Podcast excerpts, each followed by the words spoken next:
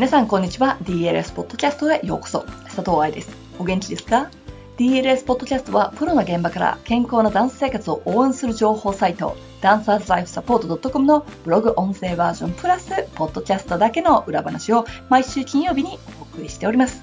先週に引き続き、今週のポッドキャストも上手になるためのメンタルにフォーカスを当てていきましょう。今週は上手になる子、つまり成長していく子に共通する部分を探してみようという記事をピックアップしました。ではいきなり本文です。上手なこと上手になる子を研究してみた。題名を見てなんだそれって思った人が多いかもしれないけれども、多分先生方はうーんってうなってると思います。上手な子と上手になる子。このことについて今日はお話ししていきます。上手な子というのは文字通り上手な子です。書いてもできるし、体型もいいし、いつもスタジオではいい役をもらってる。コンクールでも何度か入賞してるし、周りからはチヤホヤされるし、ワークショップに行けば講師の人たちにも気に入られる子たち。これを上手な子と呼びましょうか。では、上手になることはどういう子なのか。努力できる子のことを指します。この半年でぐぐっと伸びる子。1年で全く違うダンサーに見える子。このようなことを私は指します。確かに、いくら上達しましたと言っても、上手な子と比べたらまだ劣ってる部分があるかもしれません。ただ、努力ができるので、コンスタントに上手になってきます。ケーススタディ A ちゃん、上手になる子。バレエ学校に入ってきた時、開脚もできなくって体力もない。そんな子がいました。踊るのは好きなんだけど、こうはないし、まあ細くてよかったねっていう感じ。1年後、彼女はとても上達してました。毎日努力している姿は見えるし、レッスンには真剣に参加します。言われたことがすぐにできるわけではないかもしれないけれど、頑張ってるのがわかる。ひどい横着だったのが、綺麗なラインに育っていました。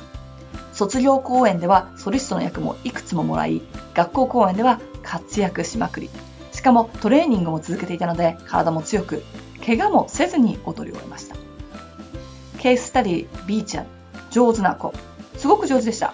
いきなり2年生に上がるし、いつもクラスでは真ん中。1年目の試験結果も素晴らしい。2年目。やっぱりいい役は踊ってるのですが、何も変化なし。もともと他の子たちよりもずば抜けていたのでまだいい役だし試験でもいいんだけど2年前に注意されていた膝の裏を伸ばしなさいということも肘を伸ばしすぎないという注意もやっぱりまだできてない。足の強さだけで踊ってしまうため下半身のラインが美しくならない。トップで卒業したにもかかわらず仕事は見つからず。だけどスタジオでチヤホヤされちゃうからなんだかそこで落ち着いちゃうらしいです。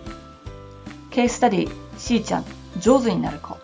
もともと上手だったけれど、ズバズバ伸びたのが彼女。前の記事でちらっとお話ししたので覚えてる人もいるかもしれませんが、ローザンヌに出て、ディレクターたちの前に踊って帰国。で、その後オーディション巡りで同じカンパニーのディレクターに6ヶ月前よりも上達してるからという理由で契約をもらって帰ってきた子。やっぱり成長してる子、成長し続ける子っていうのはカンパニーレベルでも欲しいんですよね。ケーススタディ D ちゃん、上手になる子。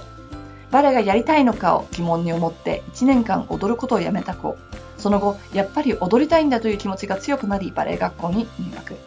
怪我の手術で休んでいたり、1年踊ってないとか、年齢が他の子たちよりも上というようなハンデもあったけれど、2年後、オーディションにて世界でも有名な作品に受かり、世界各国からのダンサーと一緒に舞台に立つという経験をしてきました。ケーススタディ、イーちゃん、上手な子。バレエ学校で主役も務め、いつもトップ役を踊っていた彼女。顔立ちも美しく、本当にお姫様だけど、1年目の踊りも3年目の踊りも一緒。テクニックも体型も一緒。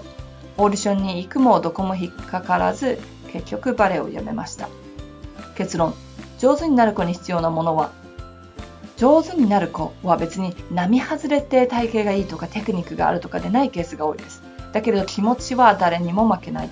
メンタルが強い。努力ができる。そしていい先生がついてて、その先生を信頼している場合上手な子になるみたいです。ここでご紹介した上手になる子たち、誰一人としてレッスンの内容やスケジュール、先生の愚痴は言っていませんでした。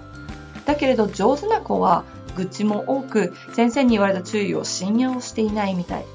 こう言われたけど私はできないとか、どうしなさいって言われたけど間違ってると思うとか、決めつけちゃってる部分が多かった。メンタル、気持ちというものが決め手になるのは、10年以上こうやって生徒たちを見ていると分かること。そして努力するのも才能の一部。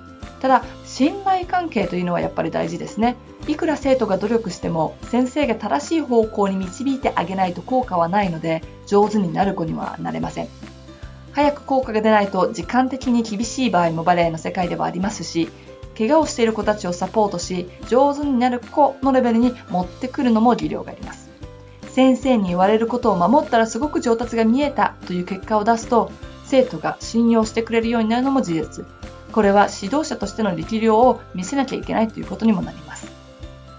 生徒がどこから勉強の大切さや努力を学ぶかといったら小さい頃からお世話になっている先生の後ろ姿を見てることが多いのよね。先生と生徒の二人三脚はやっぱり必要みたいです。いかがでしたか？どんなにバレエ向きと言われる体をしていたとしても常に成長し続けられなければダンサーにはなれません。勉強力、向上力という言葉があるように人間は前より上達していると楽しいと思えるし嬉しいと思えるしそうなりたいという欲があります。せっかく忙しい毎日の時間を使ってレッスンに通うんですから昨日の自分より上達していけるように頑張りましょうね。これって他の子と比べるんじゃなくて自分との戦いってことだよ。ではまた来週ポッドキャストでお会いしましょう。ハッピーダンシング佐藤愛でした。